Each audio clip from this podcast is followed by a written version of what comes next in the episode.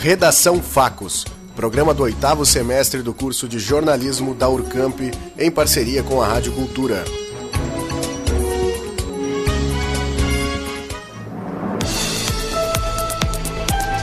Expofeira de Bagé chega a mais uma edição. Estado anuncia investimento de 5 milhões de reais em viaturas e armamentos. Vereadores rejeitam a abertura de processo de impeachment contra prefeito de Bagé. Empresas assinam contrato para construção de usina em Pedras Altas. Guia turístico dos Estados Unidos é acusado de ser agente da China. Bagé se prepara para eleições do Conselho Tutelar. Em clima de revanche, River Plate e Boca Juniors abrem as semifinais da Libertadores. MTV Europe Music Awards divulga a lista de indicados a melhor artista brasileiro. Embrapa Pecuária Sul vai tirar dúvidas sobre manejo de altura do pasto na expofeira de Bagé. Ministério da Saúde lança campanha para diminuir fila de espera para transplantes de órgãos no país. Agora, no Redação Facos.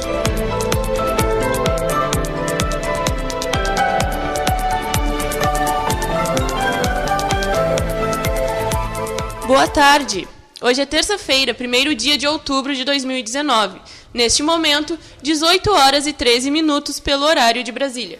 O tempo em Bagé está nublado e a temperatura é de 25 graus. A partir de agora, você acompanha as principais notícias.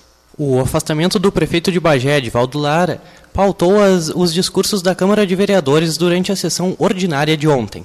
Os representantes da oposição argumentaram a favor da abertura de um processo que poderia resultar na cassação do chefe do executivo. O pedido foi rejeitado por unanimidade. As lideranças do PT, Rede e PSB, que apresentaram requerimentos solicitando a abertura de impeachment, não votaram. A sistemática de votação é regulamentada por um decreto específico, editado em fevereiro de 1967. O governo do estado entregou ontem 24 caminhonetes, 2 micro-ônibus e 155 armas, entre fuzis, espingardas e não letais de descarga elétrica.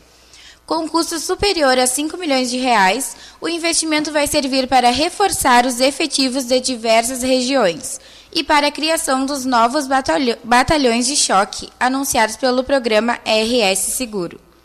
Além das entregas de viaturas e armamentos, o governo informou que vai chamar novos servidores para compor as forças policiais, entre militares e civis, bombeiros e agentes, agentes penitenciários.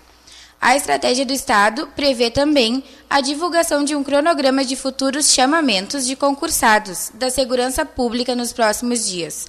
O objetivo é a reposição gradual dos quadros e o processo de formação mais qualificado.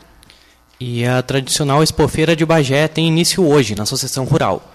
E esse ano com uma novidade: a entrada será gratuita ao público e sem limite de idade.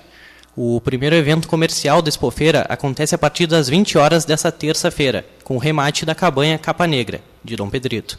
Dentre a programação estão julgamentos e exposições de animais, shows, comércio, praça de alimentação, eventos técnicos e projeto Expo Aula, com visitação de escolas da, municipais. Outra, outro destaque desta edição será a visita a uma mini fazenda, que ocorre na quinta-feira, das 9 às 20 horas, e se estende até domingo, dia 13, quando encerra a expofeira. O contrato para a construção da usina termoelétrica Ouro Negro, em Pedras Altas, foi assinado. A obra vai ser feita pela empresa chinesa Sepco 1. O investimento previsto é de 970 milhões de dólares. Segundo o diretor-presidente da empresa, Silvio Marques, a construção deve começar em março de 2020. Enquanto isso, a Ouro Negro está negociando a venda da energia com empresas do setor de mineração e, beneficiando, e beneficiamento de minérios.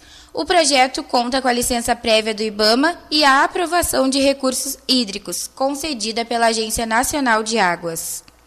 A Embrapa vai fazer atendimento ao público na Expofeira de Bagé para ajudar os interessados a usarem o manejo de altura do pasto na melhoria da produção animal. A reportagem é de Gabriel Debem. Quando se pensa em produção animal a pasto, o manejo adequado deve ser o primeiro passo para alcançar resultados produtivos satisfatórios.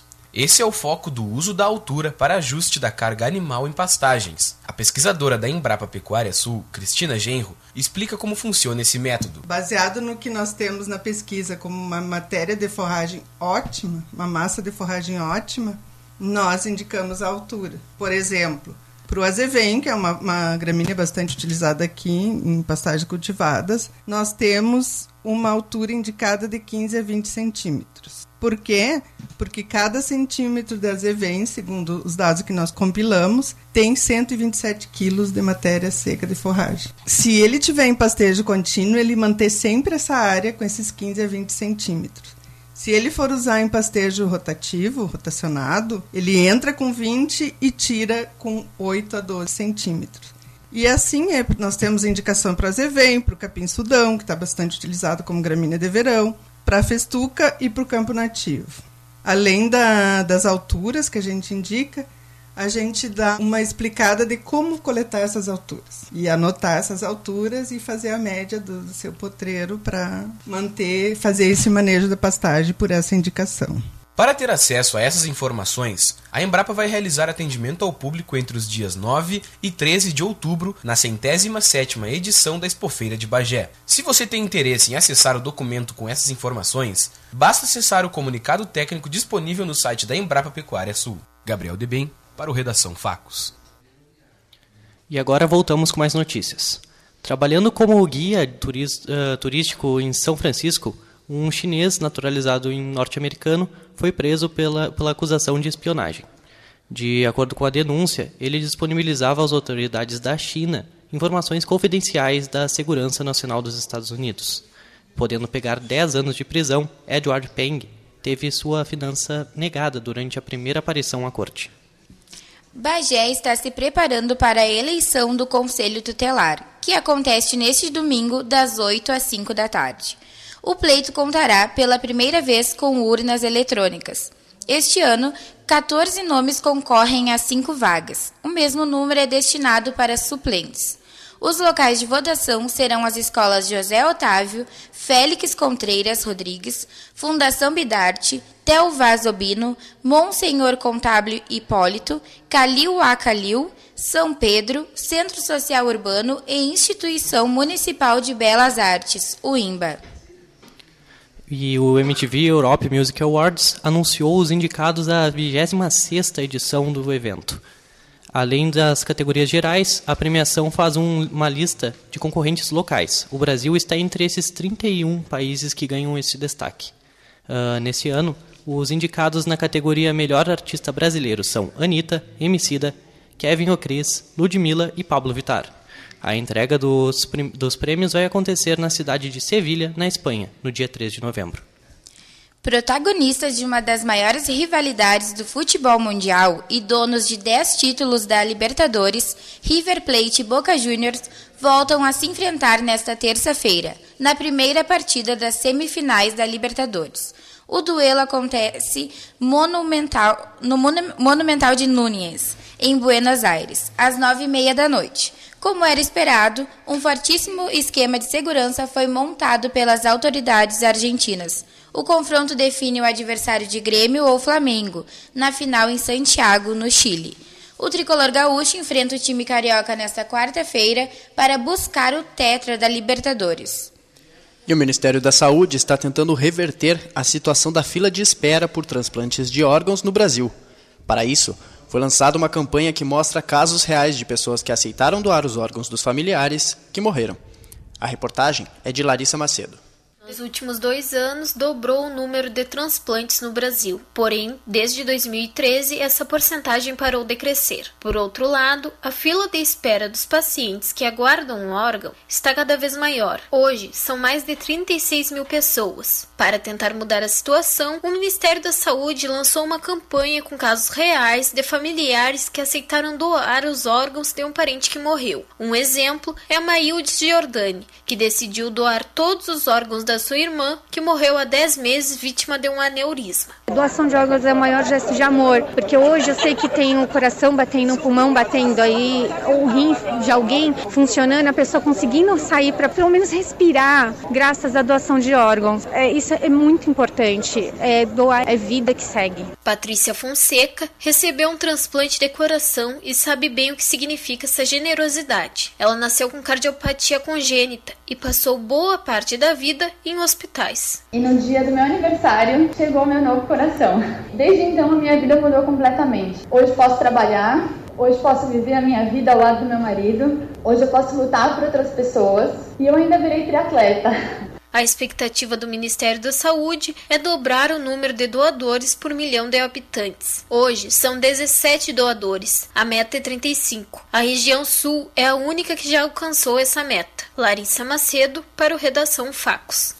Voltando ao estúdio, a convidada do programa de hoje é a Renata Lima. A Renata é tatuadora aqui em Bagé e também é uma das idealizadoras do projeto Drink and Draw, realizado em parceria com a cervejaria Mão Preta. Renata, boa tarde. É um prazer te receber aqui na Rádio Cultura. Para já situarmos os ouvintes, conta um pouco sobre o Drink and Draw, o que é e como surgiu essa ideia. Bom, boa tarde a todos. Uh, meu nome é Renata e eu comecei o Drink and Draw com uma amiga. Nós nos reunimos no bar assim espontaneamente para pintar. Eu vi que ela estava com os materiais, falei para ela que eu tinha vontade. Ela é a antiga administradora do bar, a Mariana. E aí na noite que a gente combinou de ir, eu já convidei mais umas amigas e foi super legal. A gente tomou conta do balcão, desenhou pra caramba, bebeu uma cervejinha top. E pensou por que, que a gente não vai fazer um encontro semanal, então, né? E a gente bolou na terça-feira, porque a gente achou que fosse um dia tranquilo, porque ela também trabalhava no bar para não ficar pesada, né? Porque ela tem dia.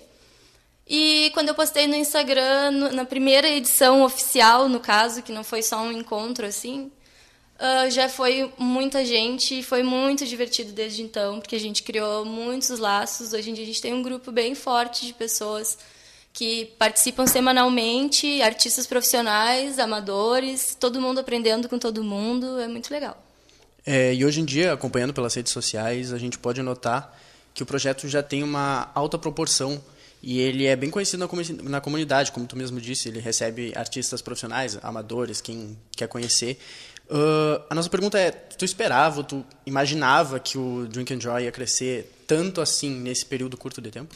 Nossa, nunca. Não imaginava nem que ia acontecer o que está acontecendo agora, assim, dessa mobilização, sabe? Tipo, é muito legal ver que tinha muita gente disposta a fazer uh, algo simples, que é simplesmente se juntar. Às vezes as pessoas não têm nem. Uh, uh, não se conhecem, sabe? Estão ali na mesa juntos, desenhando, em silêncio e se curtindo, curtindo o trabalho um do outro. Então eu realmente não imaginava, mas fiquei muito feliz de, de ter a adesão de pessoas, porque eu fiz amizades ótimas nesse, nesse período. E hoje em dia a gente né, tá arrasando aí com muitos convites para eventos e tudo mais. E como tu foi uma das primeiras pessoas a sentir essa necessidade de ter uma, uma atividade desse tipo aqui em Bagé, conta pra gente a importância e o significado desse projeto para ti. Bah, esse projeto é tipo um filho que eu não sabia que eu estava esperando, mas foi maravilhoso, porque é muito bom me reunir. A gente fica. Eu, particularmente, fico ansiosa pela terça-feira, porque é sempre muito legal. A gente chega no bar às seis, a gente fecha o bar às onze e meia, e bebendo, curtindo, sabe? Tipo, é muito, muito divertido. E eu não esperava, assim, tudo que está rolando, né? Que a gente está fazendo. A gente já foi... Esse final de semana a gente participou de um evento na banda, Coletivo Criativo, uh, onde rolou, além do Drink and Draw, que a proposta, no caso, seria beber cerveja. Mas aí, para deixar mais atrativo para os pequenos, eh, foi o Suco and Draw do Espaço Biuá, que fez com que as crianças se juntassem né, a nós ali e a proposta, na verdade, do Drink and Draw é acontecer em qualquer lugar, né? Mudou a administração do bar, o novo administrador falou que gosta muito do que a gente faz e a gente tem o apoio dele. Então, a gente vai continuar lá, mas é ir com um papel e uma caneta para qualquer lugar, em qualquer ambiente e começar a desenhar. E Renata, hoje é terça-feira, então hoje tem Drink and Draw na, na mão preta. É, explica para o pessoal que pode estar interessado uh, como que eles podem fazer para participar e aproveite o espaço para fazer o convite. Sim, hoje tem Drink and Draw e hoje é 1 de outubro. Tem um desafio muito legal rolando chamado Inktober, é, onde um, um artista criou chamado Jake Parker. E ele diz uma palavra por dia durante 30 dias para que as pessoas desenhem todo, todo dia, entendeu? Uh, a proposta é quantidade, não é qualidade, então é tu produzir todo dia alguma coisa, no final tu vai ter aprendido algo. E a gente vai começar esse desafio juntos hoje no bar. Para quem quiser também participar, pode ver a nossa arroba lá no Instagram, arroba Drink Draw. Que a gente está postando as propostas lá. Às vezes o pessoal não pode ir no encontro, mas pode participar mesmo assim. Marca a nossa página, lá a gente vai colocando os desafios, vai compartilhando as obras de quem participa conosco e também alguns eventos que a gente tem aí para acontecerem. E, bom, era isso aí hoje no bar, toda terça-feira. Não precisa levar material, a gente tem lá. E é isso aí, espero que vocês gostem e vão. Perfeito, então, Renata. Muito obrigada pela tua participação e sucesso a esse projeto. Muito obrigada. Conversamos então com a Renata Lima, idealizadora do projeto artístico Drink and Draw, em parceria com a cervejaria Mão Preta. Agora, 18 horas e 27 minutos. A temperatura na raia fron da fronteira é de 27 graus. Segundo o site Clima Tempo, amanhã vai estar mais frio do que hoje e com chuva constante. Os termômetros devem marcar entre 14 e 18 graus. O céu vai estar nublado, com chuva forte durante o dia. À noite, a chuva diminui de intensidade, mas não para. O Redação Facos fica por aqui. Lembrando que esta é uma produção experimental feita por estudantes. A edição de hoje foi desenvolvida por Ianca Ferreira, Murilo Alves, Cristiane Ramires, Augusto Soares, Jéssica Veleda, Gabriel Debem, Nadine Poschi, Victoria Ferreira e eu, Gabriel Munhoz. A supervisão foi da professora Cristiane Pereira. Agora você continua ouvindo o Redação News até às 7. Boa noite. Boa noite e até amanhã.